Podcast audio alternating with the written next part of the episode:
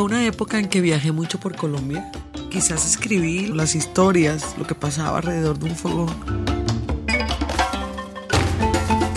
Lo que cuenta el caldero. Con Leonor Espinosa.